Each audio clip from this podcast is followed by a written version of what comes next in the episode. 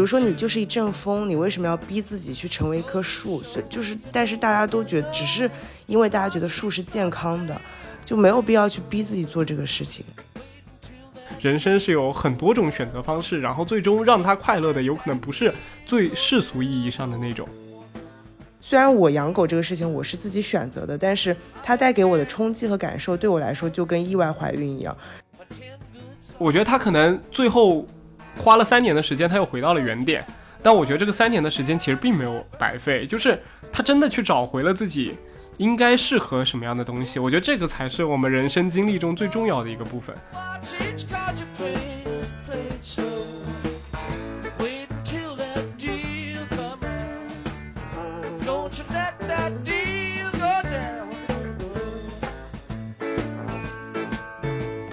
各位听众好，欢迎收听新一期的周一说，我是主播雨欣。今天我们已经多久没录了？距离上一期好像还是一个月。我不记得，现在变成月更了吗？对，我们的嘉宾还是张老师。然后最近因为周老师一直在，不是周老师，就是我本人，我本人一直在准备一些，对一些七七八八的东西，所以。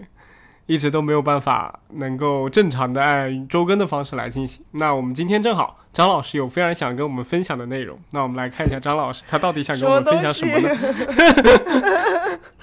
你怎么可以这样对一个病人？对，因为张老师之前养了一段时间的狗，然后他从这个养狗的经历当中就产生了很多想法和思考，然后今天正好又。借着感冒的这件事件发酵出来，然后特别想表达。没有，我好困。但是其实我都不好意思叫一段时间了，就四天。但是我现在一个小时。我现在真的在写一本小说，叫《时速九十六小时》，就是这九十六个小时的养酒经、养狗经历。养养酒经历，你是真的喜欢喝酒？真的完全让我也不叫崩溃吧，但是。嗯，就是让我让我对自己有了更深的认识吧。然后，然后我是觉得，为什么提到今天这个选题，是因为我我前段时间就真的我不知道，就有很多生活里的刺激，就是就是知道了一些事，然后就 就有了很多类似的感悟，然后正好跟。跟周有关，不是跟周老师提到这一点，然后他说他最近也是在，就你最近也是有很多什么关于人生选择的感悟嘛，所以我们说可以聊一聊这一期。对，你要从养狗开始讲吗？还是？我觉得养狗是一个很很好的契机，就因为我从小到大我都没有养过宠物，我养的宠物一般来说就是那种不用我养的，就比如像金鱼。嗯，那种不是爸妈养家里养的，不是是我逼着我爸妈买的。然后我爸妈是一个完全就是不就是对宠物没有任何兴趣，然后我妈又特别怕长毛的动物的那种，所以我们家是不会出现那种长毛的宠物。但一般来说，那种比较有互动感的宠物都是长的长着一点毛的，对吧？没长毛的什么乌龟啊、金鱼啊这种，是确实。对我从小也没有养过宠物。不是我养过，就是，嗯，就是属于养不了多久的。我以前养养的乌龟，养的小鸭子，你懂的，小时候那种都养不长久。唯一养长久的兔子，还被我外婆拿去煮了吃了，所以就就是红烧的呢，还是？所以真的没有养过什么。然后，然后我前段时间，嗯，对，然后养狗这个事情，就真的是我一直在思考的一个事情。但真的去养它，也是一个契机嘛。嗯，当时是什么样一个契机呢？就其实养狗这个，哎呀，我感觉我今天是来忏悔的。就是，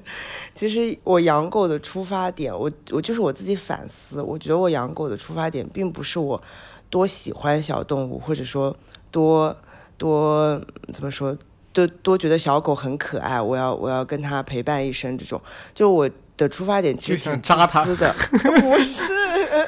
就是我想训练自己，你懂吗？就是，就是我，我觉得，就是我觉得我在亲密关系上是有一点，也不叫问题吧，有些困难。然后我一直是有给自己在做行为矫正的，就是我有拿自己做行为实验的。然后，然后我觉得养狗这个事情对我来说是一个，会是一个很大的挑战。就是我自己很清楚，因为你要负责任。就对对我的亲密关系的困难就是你。说白了就是不想负责任嘛。然后我觉得养狗，然后我觉得养狗这个事情。严肃一点，我觉得养狗这个事情是可以给我一些成长的，就是你真的要对这么一个生命负责，然后你要你要跟他长时间的陪伴，然后我是觉得，嗯，会是是是一个对我来说是一个行为训练嘛，然后所以我也知，但我也知道养狗是它是一件很慎重的事情，因为它是一个小生命嘛，就跟跟你。约会的时候做行为训练是不一样的，就这个小狗它真的是一个小生命，所以你要很慎重的做这个选。所以我养狗之前，嗯，大概有想了一年多，就是很仔细的考虑了一年多，然后我也看遍了所有的视频，就我的小红书上全是给我推各种训狗的呀，怎么照顾狗狗呀，全是这种视频。然后那天契机是正好我朋友的朋友，我觉得跟隔离了一段时间也有关系吧，就你一个人在家，然后正好我朋友的朋友家。的柴犬生了一窝小柴，然后我朋友就转发了那个视频，然后视频里面那个小我给我的跟我陪伴了四天的狗狗取名叫百丽甜，然后百丽甜它在里面，它是一只白色的小柴，它就很乖很乖很乖，就是其他姐姐都在那儿乱叫乱跳的，但它就很乖巧坐在那边，我就当时我就觉得我就觉得是我喜欢的类型，然后我就去看它了，然后看的时候就是。当他就是那个湿漉漉的眼睛看着你的时候，你就真的没有办法抗拒。然后我就把它，就是我花了一周的时间买了所有的东西，把它带回家了。但那个时候其实我没有意识到我已经开始非常焦虑了。但是我是我朋友后来跟我说的，就是因为我这一周里面，我感觉我把狗狗一生要用到的东西全买了，就包括它的，就是它现在其实很小，它才两个月大。然后它需要的东西其实不多的，只要有笼子和一些必需品就可以了。但是我把它以后要遛它用的东西啊，以后出去玩要用的东西啊，然后训练用的零食，就它现在也不能吃，但我都买了。我甚至给它买了一条一千多块钱的珍珠项链，就是它一条我一条，就就我全买了。但是我当时一点都没有意识到，我这是我很焦虑的表现。然后狗来了家里之后，就接回来之后，其实我很紧张，就是他们都说我。带去看狗，包括把狗带回家的时候，就是很不像一个妈妈，就很像一个手足无措的爸爸那种感觉。然后包括我把它带回家之后也是，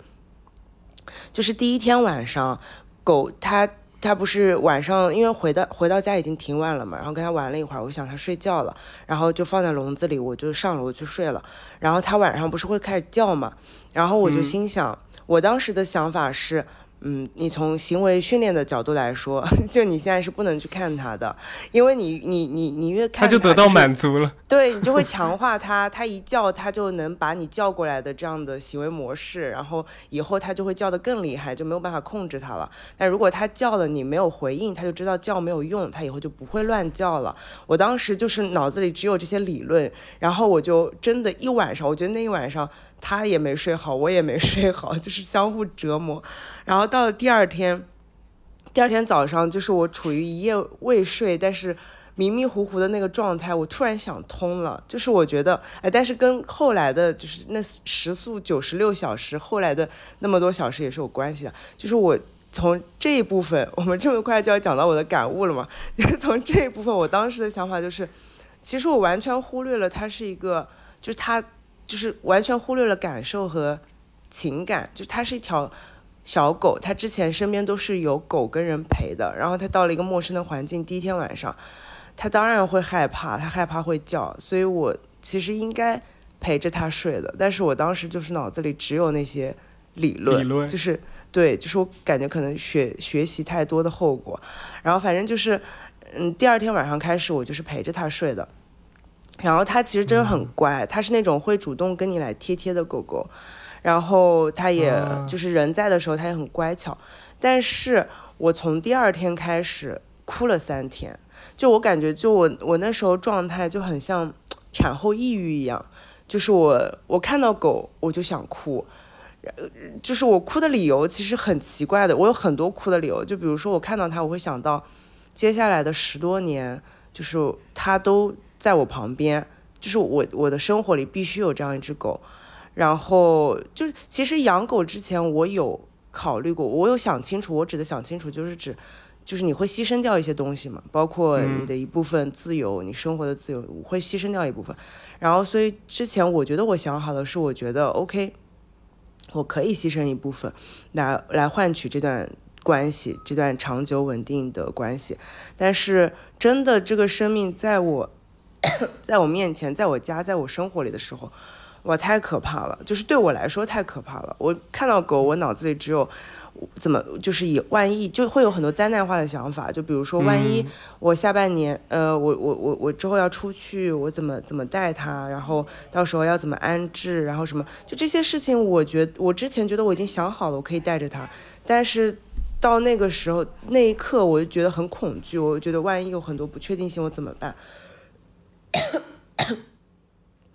然后就是。嗯，反正就是，然后还有很多想法，包括我担心自己养不好它，很焦虑。然后我担心，就是就是有很多很多的担心，然后又对它的存在很恐惧，然后反正就一直哭。然后当时我其实没有想到过要把它送走这个想法，因为就你觉得这是，就是我觉得。我 我要负责嘛，我把它带回来了。但我有一个朋友当时跟我说了一句话，他说：“我觉得你把狗狗带回去两天，就感一点都没有感觉到你是开心的。就是本来你带一个小生命回家，小宠物回家应该是很开心的一件事情，但是好像没有感觉到你的开心。就你分享照片的时候，好像也是很苦涩的样子，就很像很像一个很无奈的中年男人的那个样子。然后 真的，我就是为了他，我真的很像一个。”不想负责任，但是又又害怕，又不得不负责任，然后又害怕自己负不好责任的那种。对，然后就每天到阳台上抽烟，然后我去上班的那一天，我第一次那么喜欢去上班，就去上班的时候把它留在家里，我真整个人觉得好轻松，然后回来就在车库里不想上来，就是那种感觉，你知道，就是想回避这个育儿的这这个焦虑。然后反正总之就是我朋友跟我。提了这个之后，他说你你为什么不把它，呃送回去？其实如果你之后嗯养它这么难受的话，你之后还要把它送回去，越早送回去越好嘛。然后想到嗯好像是可以把它送回去，但是从那个时候开始，我就陷入了无穷无尽的自我评价跟 痛苦当中，因为我有了一个选择是可以把它送回去，但是送回去意味着嗯意味着就是我会觉得对它不好。就我觉得自己很不负责任，我会评价自己，然后我又觉得，呃，我又会觉得自己很失败。就是我，我本来是想对自己做一些行为训练，坚结果坚持了才几天就坚持不下去，然后又觉得自己很差劲，然后我又会因为我把他送回去的难过，不是因为离开他而难过，我还是很自私的在为自己难过而生自己的气，然后又。又评判自己，觉得自己很差劲，就是陷入那个循环里面。但是如果不把他送走，我又很担心，很担心，就是时间久了，万一我还是觉得嗯很困难或者不开心，再把他送走，其实对他也不好嘛。然后就就很痛苦，那几天真的很痛苦，就是一直想到这个事情就会莫名其妙的流眼泪。感觉你的行为矫正让自己背负了太多。对的，就是我朋友一直跟我说，就是我不知道为什么这个事情给我的负担这么重，就其实好像是很小很简单的一件事情，我也不知道。就是我觉得我在养它之前，我也没有想到这个事情对我来说情感负担那么重。然后，但是反正就是我后来就是讲了很多之后，我就就承认自己。差劲的那一部分之后，我做的那个决定把它送回去，就中间那么多小时就不赘述了。反正最后我的决定是把它送回去了。然后做了那个决定之后，就真的整个人非常非常的轻松。然后我就这个事情给我的感受是，就当时就是我把它送出去，然后我觉得很轻松之后，我自己的想法是，我为什么要逼自己去去。做这个行为矫正的，就是我为什么要做这么个选择呢？就是，嗯，就是我觉得一直以来，我一直觉得，就是你拥有一段，你可你有能够拥有一段稳定长久亲密关系的能力，是一件应是一件对的事情。然后科学家，包括所有的理论，所有的社会都会告诉你说，这这才是一个健康的人。所以你要朝着那个方向去努力。然后，但其实你就是一个不想拥有这样的关系。就是我，我后来我觉得，就是比如说你就是一阵风，你为什么要逼自己去成为一棵树？所以就是，但是大家都觉得，只是因为大家觉得树是健康的，就没有必要去逼自己做这个事情。然后对，这是我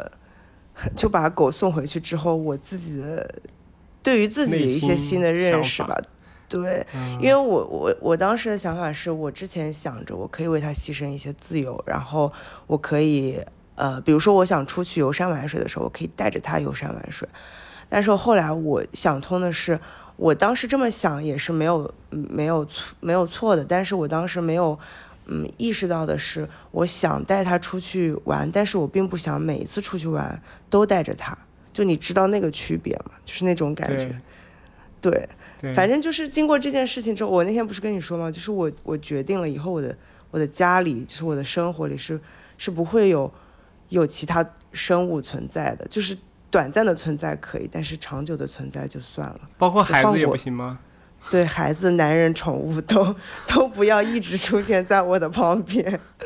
好，我们记住今天。张老师先立的这个 flag 是吗？然后五年后抱了个孩子回来。五年后男人确实没有抱回来，孩子抱回来了。嗯，但是这才是鬼故事。但至少对，但是至少现在的我是这样的嘛。也许我六十八十的时候会养一只小狗，然后我走在了它前面，这好像也不是很好。就怎么都拽不住他的那种感觉。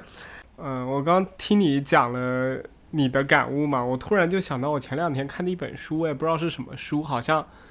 呃，它里面就是讲，就是他觉得很多领域是有专家的，很多领域是没有专家的。就比如他说，其实很多投资啊、金融啊，包括心理学啊，其实是没有专家的。那些专家只是因为他们把有一些部分的东西。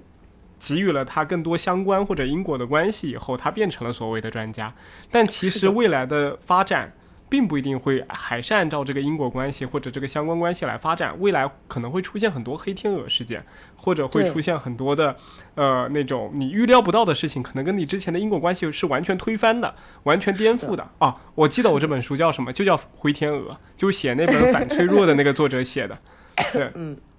对。然后他也讲到真正有。有就是有专家头衔的，比如像你是一个农民，那你可能农工做的很好，你是真的就是你做农工就比别人快，或者是你在除草方面你就是有别有有比别人更好的经验，或者对于工程来说，你建一个房子就是更坚固，那这种我们可以称之为专家。那比如像我刚刚讲的那几个行业是不存在专家的，你可能只是在某一个节点知道了某些事物在这个时间内产生的一些关联，但是把它拉到更长的一个时间维度的话，任何一次的灰天鹅事件啊，不是灰天鹅，黑天鹅，任何一次的黑天鹅事件出现，都会让你的这些理论颠覆掉。对，所以就是。有点像我们之前不是一直都觉得弗洛伊德那一套是对的嘛？就是对我们儿童的小时候的童年经历啊，包括是什么样子的一些一些判断是对的。那后来慢慢的，有些人就会提出，好像那些童年经历，就算我用心理动力学或者我用很精神分析的方法去去分析人家或者去治疗人家，对有些人就是不起作用，或者那些人确实童年经历对他虽然造成了影响，但是我但是很多东西就不能只用他。那个什么冰山下面的那一块，或者是潜意识这个理论，就能很好的去完整的去，呃，很很很客观的去评价一件事情。就像你刚刚讲的那件事情，就是养狗这件事情，我们明明都知道有一些反馈的理论，包括像之前的一些条件反射，不管是操作条件反射还是自然条件反射，那这些东西都会。我们比如科班毕业的，我们就觉得应该这样子，他慢慢的行为就会被矫正好。但是有的时候出于人类的本能或出于情感的本能，可能更好的选择并不是这个。就比如像一个婴儿，他如果天天都在哭的时候，我觉得你并不是说白了，就是你你你把他抛在一边，你让他知道他哭是没有结果的，会对他的心理更健康。对。但其实我觉得狗狗是一样的，就是它也有这样子的一个想法，你不能因为这种纯，但是。这两个理论这样子一一下子就变得冲突了，就我要我应该是更人本的去考虑这个问题呢，还是我更更操作条件反射的去考虑这个问题？所以。所以这其实也是我之前对于心理学的一个态度，就是我觉得有的时候做心理治疗，我不知道我这个他们的治疗的最后的结果是什么因素导致的，有可能有很多个 X 因素、Y 因素，是但是最后导致真正起作用的那个因素到底是什么？我觉得这个是个玄学，或者是这个是可能就是没有办法，人和人之间的接触会有太多不量化的东西了。那这些其实就是我们作为人类和机器不同的一个点。对，我觉得这是哲学吧。我一直觉得心理学其实，心理学虽然挤破脑袋想要进进脑科学，进进进自然科学，但我在我心里它就是个哲学。对我可能是说它偏向于。呃，比如像脑电这方面研究的，或者是一些激素方面研究的，可能会更偏生理和生物一些。但是我觉得，对于精神分析来说的话，真的是有一些哲学的理论在里面。就每个人其实他们的哲学思想都不一样，每个人看待问题的方式也都不同，他们的人生处事的方向是不同的。就比如像你同样让一个人你慢一点走，那他就是一个步步速很快的人，那他就觉得很难受。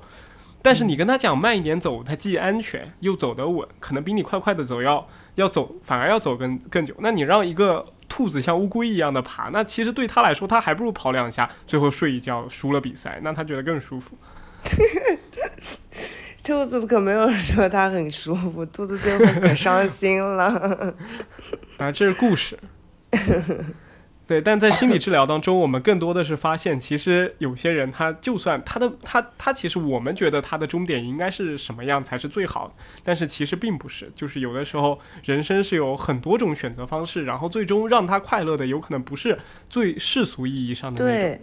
这个真的很重要，这是我我觉得很多就是心理治疗里面没有去去强调的一点，就是。你的价值观跟他的价值观，他的生活，就每个人是有自己的那个宇宙的。你得，你你跟他做治疗，去干预他，帮助他的前提，一定是尊重他的价值观，尊重他那个宇宙。他可能就是我们之前就是有一个很典型的例子，就是很多治疗师、咨询师，他可能是中产阶级或者什么，他就不能理解，可能一个农村妇女，她就想要，她不想要独立出来，她就想要在大家庭里生活。对，就是就是这种，然后他会劝他要做人要独立，然后想要帮助他独立，但其实这不是人家想要的生活，所以尊重是是所有的前提吧。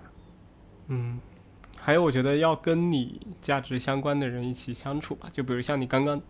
讲的那个那个妇女，她可能觉得对她来说，更多的是她可能更想要。一些大家庭的生活，或者是相较于独立女性来说更加依附的生活，或者是更加我们打个双引号不那么上进或者不那么卷的生活的话，那其实她更应该选择跟她的那个群体的人在一起。那我觉得她可能会快乐很多。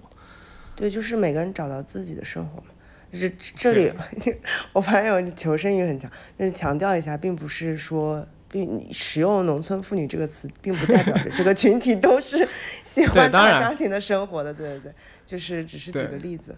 然后你讲的这个，我突然想到，就是说说到这个，我想到就是养狗这个事情，在在我那四天当中，因为跟很多朋友聊聊聊了这个事情嘛，然后我会发现，我身边有家庭的朋友跟还没有家庭的朋友是完全分成两派的，就是尤其是有孩子的朋友，他们会。他们跟会跟我说说你再坚持坚持，然后他们会说，嗯，我们刚生完孩子的时候也有很多的迷茫，呃，痛苦，然后愤怒，然后很多很多恐惧，然后但是你要调整自己的心态，你把自己心态调整过来之后，你就可以适应这个生活了，然后你就会发现它的美好了，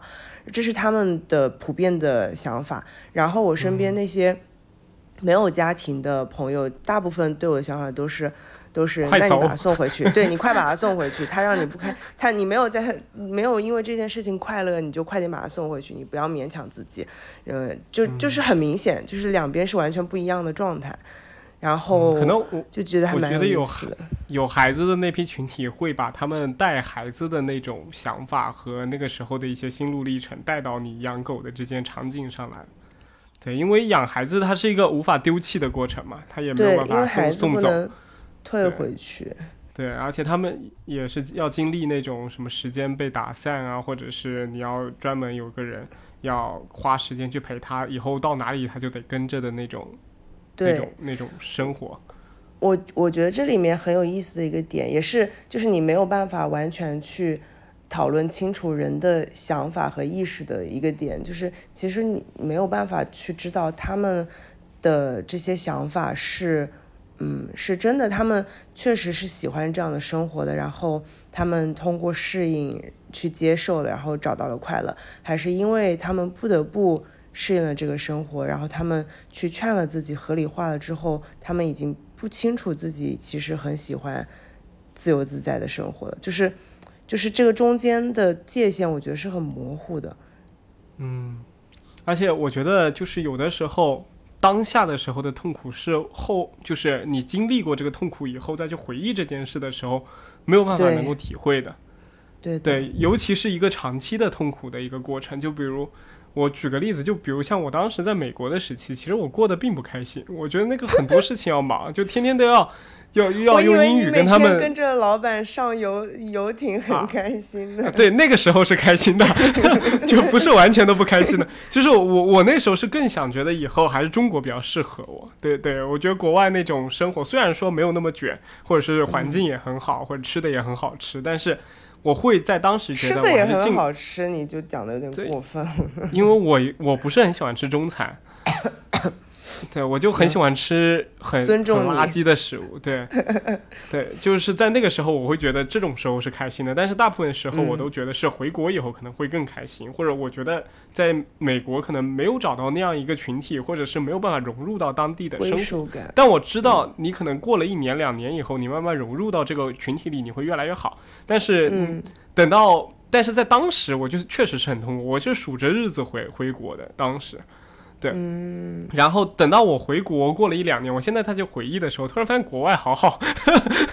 神经就是当当时什么都是好的，就是自由自在、无拘无束，就是那种那种快乐。但是我知道，如果再让我现在，就不是说当初的我，就是就算是现在的我，再过去再体验一把那样子的人生，我可能还是一样，我会在那个时候会想，可能回国真好。就是有的时候你在这个这个生活中的其中的时候，你会感觉到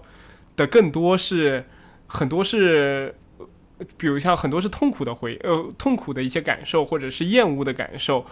我觉得会偏多一点。但是当你回忆事情的时候，又记得比较多的都是快乐的事情，或者是愉悦的事情。这有点像那种，就是人人不反过来的啊，你有可能。我反正是很正向的，难道你你有反过来的经历吗？就是也有有有一些情景吧，就是有一些情境或者有一些状态下，你的你会把你的回忆编的。更差，就如果那个痛苦的状态是你更想要的，我不知道，就是有点抽象。就比如说那个场景更痛苦，其实会让你更也不叫爽吧，就是会让你更，你更希望那个场景是痛苦的，你反而会把那个这是你的期望，对你对那个痛苦是有预期的。对对对，总之就是你的记忆会随着你的期待和心愿有一些修改嘛，这个很正常。嗯，那你刚刚讲到那个。讲到那个孩孩子的事情，我就想到说，嗯，就是选，因为我们不是在讲选择嘛？我就觉得选择这个事情 硬拉回来，就我觉得选择这个事情还蛮重要的，就是你有选择跟没有选择，就或者说你觉得自己是有选择的状态做出的事，跟你没有选择做出的事情，你的感受和结果是会差别很大的。因为为什么想到这个，是因为讲到养孩子，我就想到。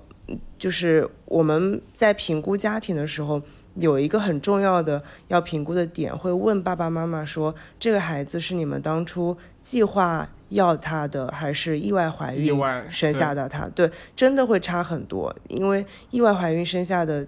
我觉得他们的很多时候状态，就虽然我养狗这个事情我是自己选择的，但是它带给我的冲击和感受，对我来说就跟意外怀孕一样，就是它的那些那种感受是很意外的。然后你去养它的时候，你你你抚养的时候的感受，我妈其实讲的很明白。我妈跟我说，你这样子对狗的性格不好，她就完全站在狗的角度，你知道吗？她都没有站在我的角度跟我说安慰我，她就跟我说你这样对狗狗的性格不好，然后。但我我觉得是有道理的，就跟小朋友也是一样的，就是你你你怀胎，你带着期望的把他就是带到这个人世上人世上，和你很意外的他出现，然后你不得不去，你没有选择，你不得不去养他的时候的结果也是会不一样的。呃，而且是你可能意外怀孕，你并没有做好那个准备，在职业上、生理上，还有你未来的工作的空闲上，你都没有做好准备，那你可能在带这样一个孩子的过程会更没有耐心一些，或者是会会带着更多像刚刚讲的可能不愉悦或者是厌恶的情绪在里面。那这个其实我觉得人和人之间的情绪还是蛮敏感，就是对传递的是很快的，就是小孩子会因此而产生一些可能不太安全的感觉。嗯。对讲到这个选择的事情，然后，但当时如果这个，比如像这这个东西，你也是提早一个，比如像你刚刚讲，你是提早一年就已经规划了养狗的这件事情的，那当它真正出现到你身边的时候，你为什么会觉得它是一个，就是有点像意外怀孕一样的情景？就是因为经验不足吗？不是，我觉得我之前所有的。都停留在想法，包括我觉得我很多时候出也不叫出现问题啊，我有的时候遇到我的一些困难，是因为我太理智化了，我的所有的想法我都停留在理智化的层面。比如说我我经过呃分析，我觉得我可以做这件事情，我可以牺牲一些自由，我可以去养它，接受它。然而，然而就是它真的在你面前的那个冲击，就是感受上的。你不得不去面对那个感受了。我失去自由，我我会带来什么样的感受？那个感受是冲击过来的，就跟我之前所有理智化的思考是完全两个世界的。嗯。对我其实这个特别能同意你你的说法，就是有的时候我们作为一个局外人去考虑自己未来生活的时候，不管有没有选择，我们都觉得我们可以为我们未来的不管是成功啊、梦想啊、期望啊，奉献出自己很多的东西，比如像自由，比如像你可能就是可以去参加一些非常艰苦的活动，或者是非常专注的学习等等，你觉得未来都是有可能的，就是自己都是有意志力可以去完成和实现这些事情，并且。能够吃得了这个苦的，但是当你真正就是你当下就要去做的时候，你其实会很崩溃的。其实很多时候我们没有必要把自己逼得太猛。其实你可以去回忆一下自己过去五年、十年或者是更早的一些经历，你其实对自己这性格你会有一个比较就是比较稳定的觉知的，就是你到底能不能是一个牺牲。自由的人，你到底是不是一个能够忍受得了孤独的人？你到底是不是一个很适合 social 的人？你其实对自己应该是有个期望的，因为你毕竟活了几十年。但你未来觉得自己在某一些时刻，你会通过某一件事情，或者 对，你就觉得自己又可以了。但那个时候，我跟你说，你你可能会可以，但是会特别特别累。嗯，对，所以这时候也是看每个人选择了。我觉得如果我当时选择坚持下去也没有错，我选择让他走也没有错。没有走，还只是他换了一个主人，让他离开我，让他离开。我。说的这么悲伤，他他他这么乖，他会找到一个很好的主人的，不像我会让他性格不好。哎，不过从养狗这件事情上，你有没有就是？我我有我其实刚刚一直想问一个问题啊，就是因为狗相对于其他的宠物来说，它是非常需要你的时间的，因为你要陪它遛狗嘛，你要陪它玩，然后因为狗又是比较大的一些宠物嘛，你要带它出去什么吃呃吃东西啊，要要要帮它排便什么，要帮它清理什么的，可能就没有其他动物那么那么节省你的时间。对，那你为什么当时会觉得自己要先养一呃要养的话就要养一条狗？为什么不是一只猫？我就直接上最高等级的暴露嘛！我觉得 但我觉得其实是，呃，其实是一样的，就是你养别的，就因为我是个很很，就是怎么说，就是一个人他是很矛盾的，就是你又又很。因为我觉得是因为你太想负责任，就是你对一件事情是太认真了，所以你不敢去负责任。所以我觉得对于养宠物这个事情也是一样的，就是我一旦我为什么那么焦虑，就而且我担心的事情很多，是我太想养好它了。就如果我养它的话，太想养好它了。所以我觉得我养任何宠物都是一样的，就是只如只要它是，我不可能说。就他们会说你养的随便一点，或者你比如说你养乌龟或者养什么，你也不用天天看着它，你可以把它丢在那边，没有关系什么。但它还是存在在我的生活里十多年、二十多年，它是我需要去负责任的一条生命，就它还是在我的肩膀上的，就会有这种感觉。所以我觉得没有差别。嗯。所以你就是其实带入了任何的动物，不管是乌龟哦，我觉得乌龟今天真的是谢谢你 无故被 Q，对，而且都是把它当成那种养了它就不要管它的那种生物。乌龟心想：我真的会谢。OK，那不讲乌龟，就是单纯的那，嗯，就你对比一下你身边那些养猫猫，因为我知道之前我们的很多同事都养了猫，然后有的还不止养了一条，不是一一只一只一条，一只 那是了，猫也是一条的了，一条猫。对你你你是如何评判？就是你跟他们的不同，或者是还是说就是动物的种类不同，其实也会起到很大的就是影响。就是风和树的不同嘛。对，其实主要还是我觉得这个主人他期望能得到什么。嗯，我以前就是小的时候有一段时间，我特别想养狗，还是养猫，我也忘记了。就是我对这个动物的种类不是很很那个。但是我我小时候是因为我做了一个梦，然后那时候我还很小，估计就是小学五六年级的时候，我就做了一个梦，我就梦到有一只狗狗，就是有点像流浪犬，然后特别小，估计也就两个月，就是可能就就就。巴掌那么大的一只奶狗，嗯，对，小奶狗，然后我就把它养带回来，然后我去就是帮它包扎伤口，然后给它养养，给它喂食物，然后帮它洗澡，然后我就可以一天一天看着它那种伤口慢慢好起来，然后毛发慢慢的浓密起来，然后长长高了一点点那种，就感觉特别有存在感。就我觉得其实每个小孩子他也有一种要对一件事情负责的那种。那种那种责任感，那种冲动。你你随着你长大嘛，你会觉得我是一个个体对，然后我觉得那个时候就是，如果真的，我那时候跟我妈说我想养条狗，然后我妈就跟我跟我说不可能。然后她说，如果你养了狗的话，也就是我帮你铲屎铲尿。我帮你遛狗，那我现在想想，应该确实是那样。我那时候才五六年级，哪里懂这些东西？我只是心里觉得我好像有这个实力，对我有这个能力去为他负责。但其实我还没有这个能力为他负责。就像现在很多父母一样，他们觉得自己有孩子以后可以为他负责，但其实很多人其实没有那些时间，没有那些精力，也没有那种那么强的责任感给他负责。那生下的孩子就会有很大的问题。对，嗯。你讲到妈妈铲屎，我突然想到，就他们，就我的朋友们还给了我一个方案，就说你为什么不把狗送给你家里养，就你丢给你妈妈，反正我妈也退休了，然后其实她是有时间可以养的，她也喜欢小动物，但是这个事情对我来说也是一个很难做到的事情，就是我的理论或者说我的价值观是，如果我妈她想养一条狗，她。自己可以去找一条狗，就是他，或者如果他跟我说，嗯，你把你的白天放到家里，我来养吧，我会很高兴的给他。但是如果我没有，我觉得如果我提出这个这一句话的话，就很有可能他是为了帮我而去养养这条小狗，并不是他目的不单纯。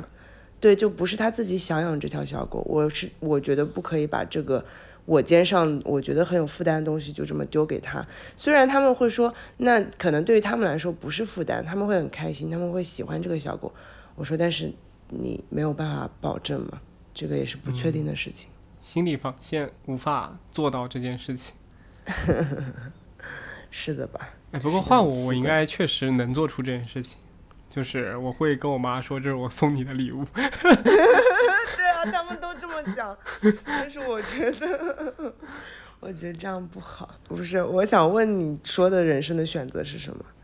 啊，我想说的人生选择是，我以为你当时跟狗这个无关，就是我的意思是，就未来，包括像职业发展，包括像呃，比如像我现在不是又准备再去读一个硕士嘛？虽然那个那个硕士是必须要工作了以后才读的。对，但是我其实也会有一些压力在里边，就是我会觉得，对别人对我的目光是怎么样，就是他们对这个东西的认可度会怎么样。就是有一段时间，我会不停的用用小红书去搜。其实我觉得，就是申请我那个学校申请这个学位是，我觉得也蛮蛮困难的一件事情。因为，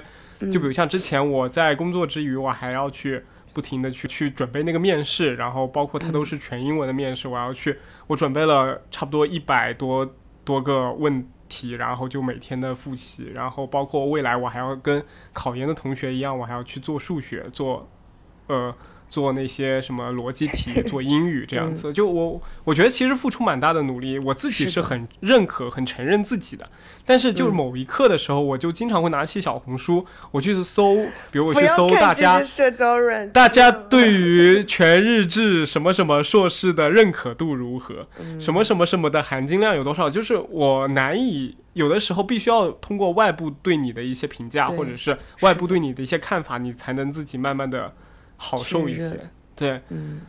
对，而且我发现互联网这个东西是很神奇的，就是不管你是什么想法，你永远都能找到跟你一样想法的人，你一定是能搜到的。对，就包括你，你，你，你觉得工作的时候，就你干不不开心了，就一群 emo 的人或者一一群想裸辞的人就陪着你一起一一一起抱抱怨这个东家，然后你如果是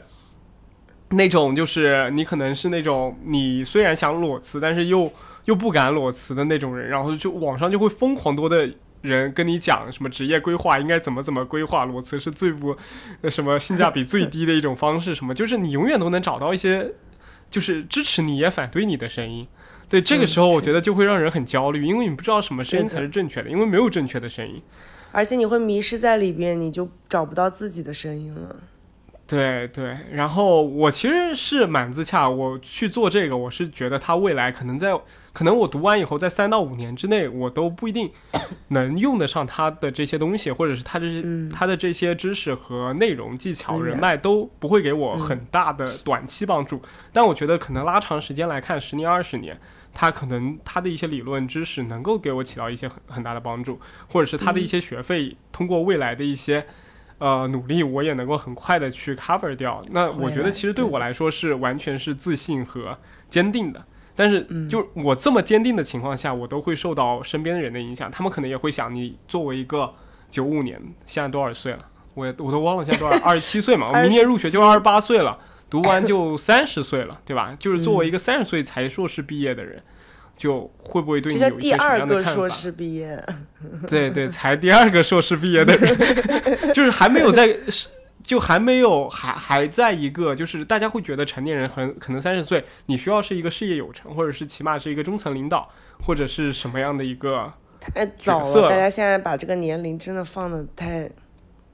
对，因为他们因为很卷嘛，就不管是什么行业，包括像金融，包括像，包括心，我觉得心理学也是一样的，他们就排资论辈嘛，就觉得你有几年的经历啊，或者是你有怎么样的，呃，有有有几年的这个什么管理经验啊，什么会对他来说特别有帮助嘛？那其实年龄焦虑在中国的市场上是非常盛行的，尤其对女性而言，不管是在工作上还是在婚恋市场上都是这样。嗯。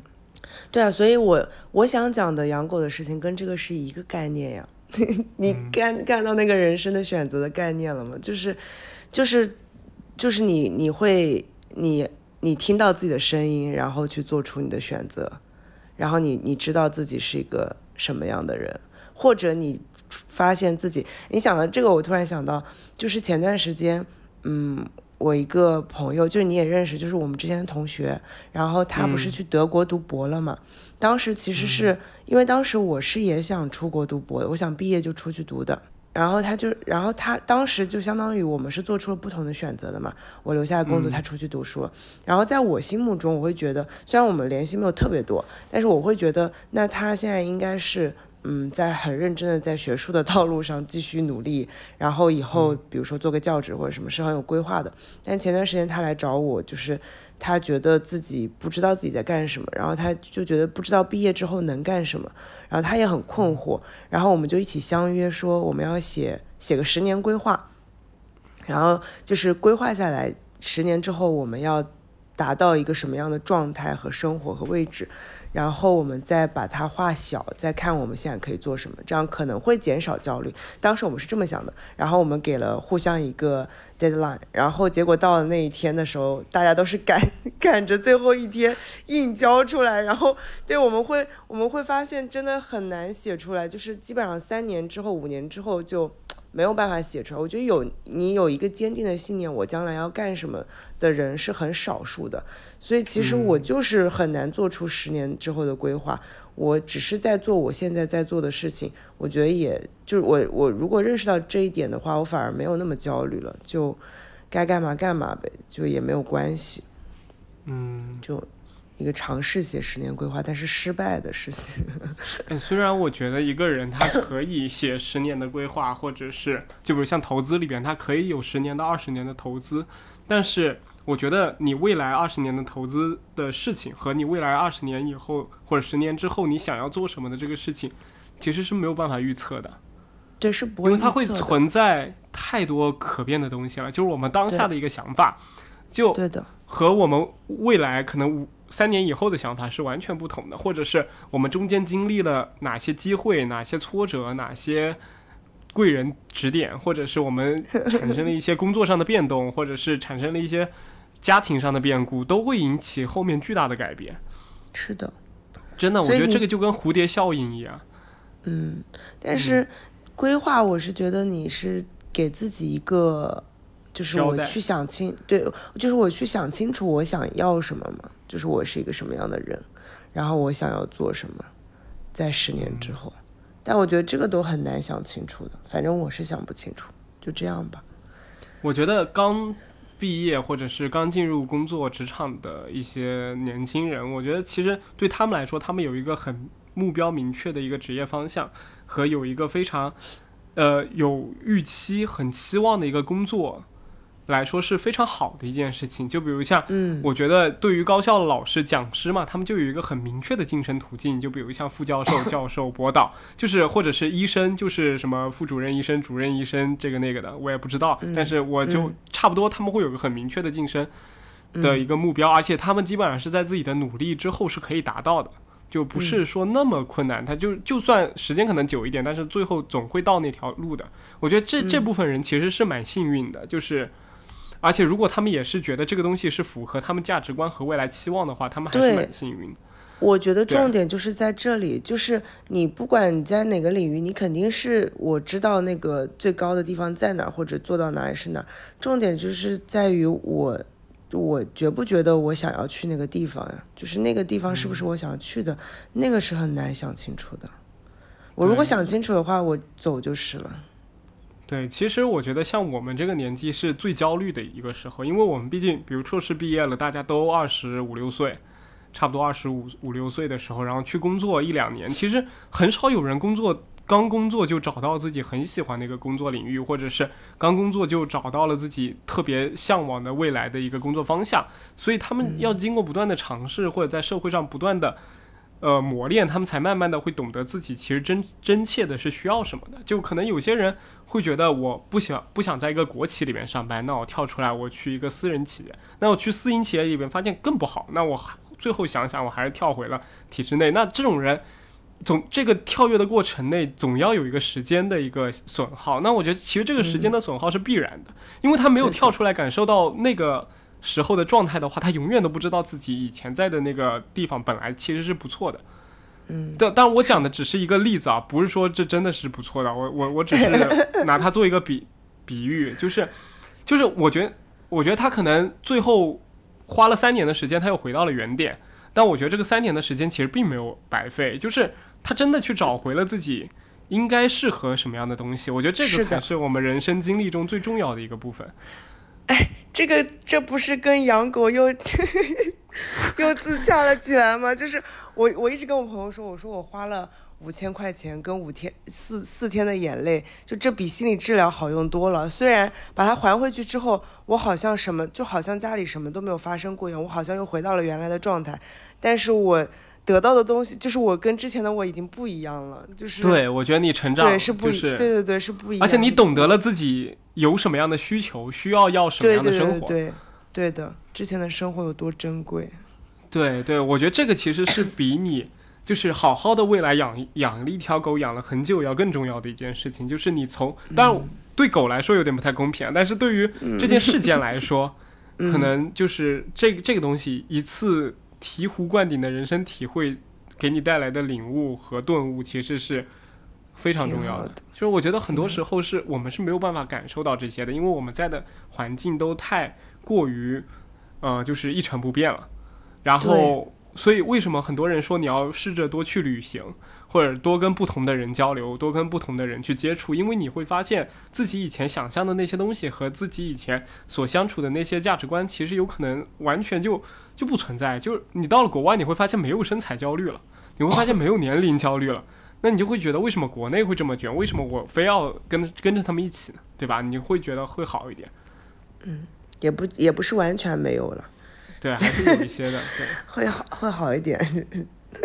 努力在摆正。身材焦虑会 会好很多。嗯，对，所以我还是觉得我们应该多去尝试。对我对自己，其实我我有对自己未来的一个。计划嘛，我其实还是希望自己能找到自己，就是真正的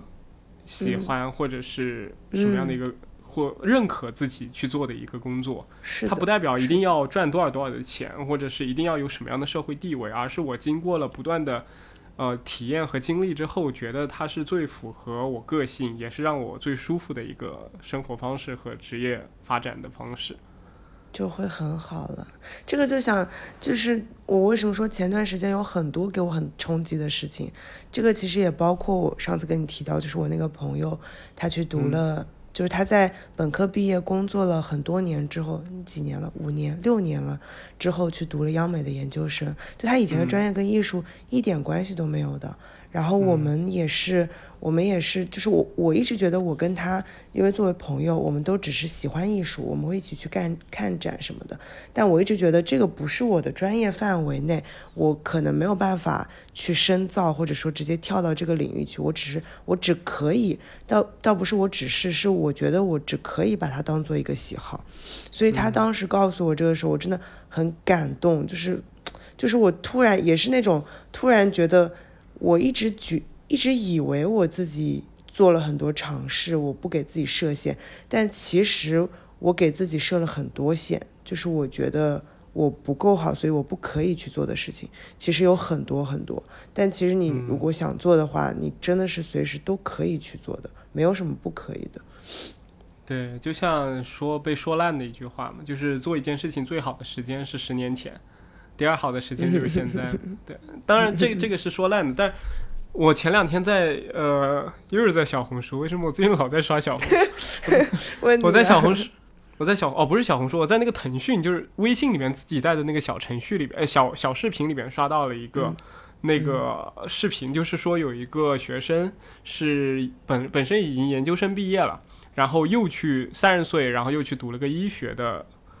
又又又去参加高高考。然后又考上了那个什么医学医科大学，他因为他有个梦想是他想当医生，就是他三十岁重新去参加高考，然后为了当医生，而且他之前是已经获得了其他的一个硕士学位了。学医他会后悔的。对，然后，然后，但是我觉得他很勇敢，就是他起码会愿意为了自己的，就跟你刚刚那个学艺术的同学差不多，就是他们有这样子的拼劲。就他当时讲完之后，我突然觉得，就有的时候，我为什么说老给自己设限？就是我在我不是在申请读博嘛，然后我在申请的时候，我真的就是我一直觉得我可以申的很少，是因为我我之前会一直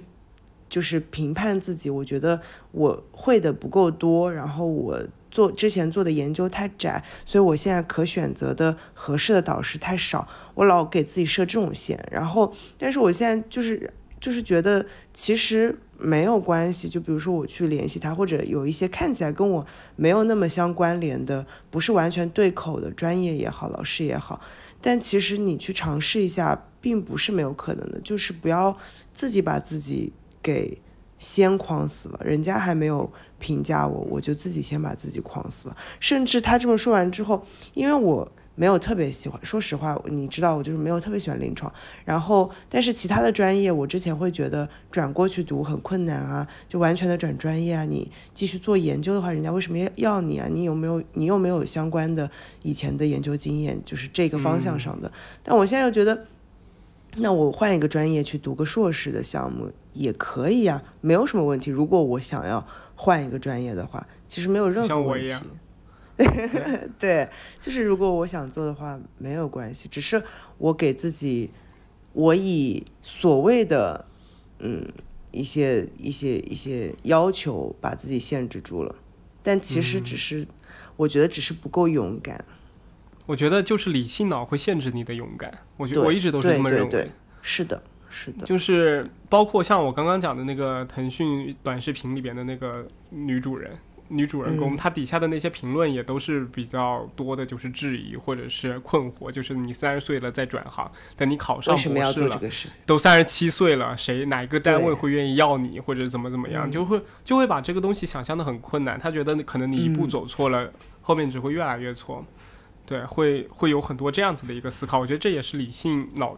用的太多的一个部分对的。然后包括像你刚刚，呃，你刚刚讲的就是，你呃，你你刚刚讲就是人是需要勇气去踏出那个改变的那一步，或者是尝试的那一步。我其实从这次的 MBA 的那个硕士的那个申请上，我觉得我自己很有这个体会，就是因为我我我什么都不知道嘛，但是我要去搜这些资料，要搜这些院校啊。还有每个专业应该要考什么，要面试什么，但我就会看到，比如像某一个学校，它是它在面试的时候需要四十五分钟全英文的一个，就是三个老师对你的一个三对一的面试嘛。那很多人就会觉得这个东西很困难，他们可能觉得对自己的语言不够有信心，或者他们觉得就是压力会很大，所以他们就选择拒绝嘛，然后或者是去申请别的学校。对，其实很多他们觉得。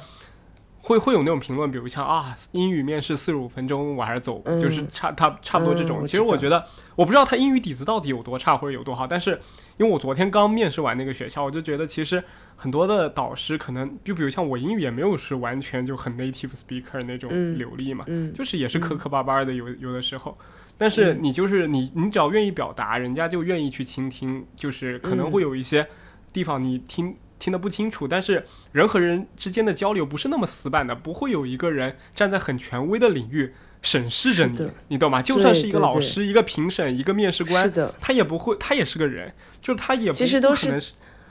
其实都是自己在审视自己。对我们是自己给自己设限嘛，那就是理性脑不断的在提醒自己去干自己。觉得最舒服的东西，去去去去做你觉得百分之百可以把握得住的事情。然后我觉得这个其实就是，就是后面会很影响我们个人的发挥和我们自己对自己期望和梦想的一个达成。对，对，所以我们需要智慧信念。对，所以所以我一直都觉得。很多人都在鼓吹嘛，就比如像美国一直在鼓吹，就是你的左侧脑是多么的重要嘛，因为它会给你逻辑啊，什么呃概念啊、算术啊、什么语言啊，各种天赋都在左脑嘛。但是右脑的很多情感的部分，是真正让你明白人生，就是会让你，会让你能够对自己的人生起到很大帮助的一个部分。包括像你对于，呃，你对于这些潜在的痛苦、潜在的挫折和。潜在的一些呃，可能是麻烦的一些钝感力吧，就是比如像我，如果也是这么痛苦的情况下，我可能就不会坚持去报它，我可能在报报名的前两天我就我就结束了，我就我就摁摁掉那个结束，因为我已经被另一所学校录取了，我就是我我就直接流着眼泪结束，对，流着眼泪结束，或者其实还有一个很明显的例子啊，就是我当时在考研的时候，我有发现一个特点，就是每年考呃报考研的人特别多，但是。参与考研的时候就已经有一半没了，就是他们可能觉得自己复习的不够好，或者是他们觉得自己没有怎么好好准备，他们就直接弃考了。那我觉得其实这个是很那个，就是你但凡过去，你什么都不会做，你看着卷子也行。就对我来说，我是这样一个心态，就是既然他愿意给我这个机会，我什么就是就算我不去这所学校，我跟他聊聊天，勾搭一下人家面试官，我觉得也是一件好的事情，就是一个新的体验嘛，是对吧？对，我觉得。我觉得这个是我很认可自己的一个点，我觉得这个是很重要的一件事情。嗯，我也很认可你。对，我今天就是来找存在感的。辛苦这么久。对，然后包括像养狗这件事，我觉得你也是从中认可了自己，你也更加了解自己是一个什么样的人。对，就最后就接受了嘛。嗯，好的评价也好，不好对自己的评判也好，就你就接受了。对，所以其实我觉得选择并不亏，就是你走的每一步都作数嘛，就就是怎么又是这种很烂俗的梗？烂俗的鸡汤。对，就是，但确实很有道理。对对，确实很有道理。就是，尤其是你本来就，我觉得其实像我们两个人本身都是属于那种对于自己都是，就我们最 care 的人其实是自己。嗯。对我们对自己的向下探索，其实是还是蛮那个的，就是蛮多的。我们也很在乎自己的情绪感受、自由度等等这些问题。那其实对我们来说，没有必要那么焦虑的，就觉得自己在某件事情上面是出问题，是不够的，是不足的。我们更多的，或者是觉得我们某某一个时刻，三年、五年、十年的规划是有错误的，或者不符合自己兴趣，不符合自己。从前对自己初心不符合自己初心的那种感觉，我觉得就是初心是什么？就我不知道你的初心是什么，就是，但是我觉得就是每一步你做的事情，或者是你勇于尝试的事情，都会留下一些痕迹在你的生活中，它会影响你未来的很多决策。是的，我就就对，就是我觉得对所有人来说都是一样的，就是没有对错嘛，你做的选择没有对错的。对，只要不是什么犯犯法，或者是 或者是伤害别人，对，努力在平衡，互相找补。这件养狗事件，我们称它为养狗事件。救命！你从你从中还会还有获得什么人生选择上的感悟吗？我不知道了，就就就这样吧。好像已经聊的够多。对的，谢谢百丽甜。它真的是一条好狗，对，我们相信它肯定可以在新的家庭里边活得很好，很开心，并且是张老师也会一直记住他对他的帮助，以及 帮他对于人生的一些思考。怎么回事？这个结尾？所以就是张老师之前有跟我讲过，就是他的一个朋友，他有听周一说，然后他听到我们有一期节目是哪一期来着？我我忘了。容错率，就就呃容错率的那一期，对我们聊到容错率的那一期，我记得那期也是跟张老师一起聊的。就那期节目之后，他觉得他对他的生活有特别大的帮助。但是我们并不是那种很传递正能量的那种，我们只是真的讲出我们自己在对自己进行探索之后的一些感受。我觉得其实很多时候焦虑和痛苦的那些那些想法和那些理念，都是在理性脑的中间。就是传播出去的，不管是你在网络上评价别人，还是你去倾听某一个人对你很理性的一个看法，我觉得都出于理性的一面。但是事实上，很多事情的发生结果，并不一定都是按照着每个人说的那种方式。那我们就变成了非常机械的一个社会了，就是没有流动性、没有没有任何灵活度的一个社会。那我觉得人和人之间的社会，人和人之间的交往是不可能会变成这样子的。也就是我。最早讲到的就是我们可能用很多理性脑去想象事情的时候，我们并没有想到很多事情的因果关系和相关关系是我们强加给他的。其实对很多人来说，你到了有一些位置的时候，你你反而不 care 这些东西了，对吧？就比如像你当时呃去去找工作的时候，或者是你结婚之前，有人会跟你讲怎么怎么样，怎么怎么样，又恐婚又恐育，或者是又怎么样。但是当你真的到了那一步的时候，你会发现，哎，好像其实还好，或者是之前的那些东西也没有他们想象的那么难。就其实你还是要去真正去尝试一下，你才可以有真正的感受，那些才是最真实的感受。而最重要的就是要踏出最勇敢的那一步。对，就不管你做什么，就是你不做也不做也是一种做嘛。嗯。你不做任何行为也是一种行为，你只要是有行动在的，就会就会不一样。不做的行动，对，不做的行动，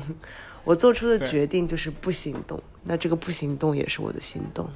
对你就要承担这个不行动之后的所有的后果，这就是你未来你需要接受的部分，对，是的。好，那我们这期就聊到这儿。好的。对我们感谢张老师和百丽甜。下 下一期会在一个月之后吗？不会，应该会好一点。我最近可能没有那么忙。好的，好，那我们就下期再见。嗯，对，拜拜，拜拜。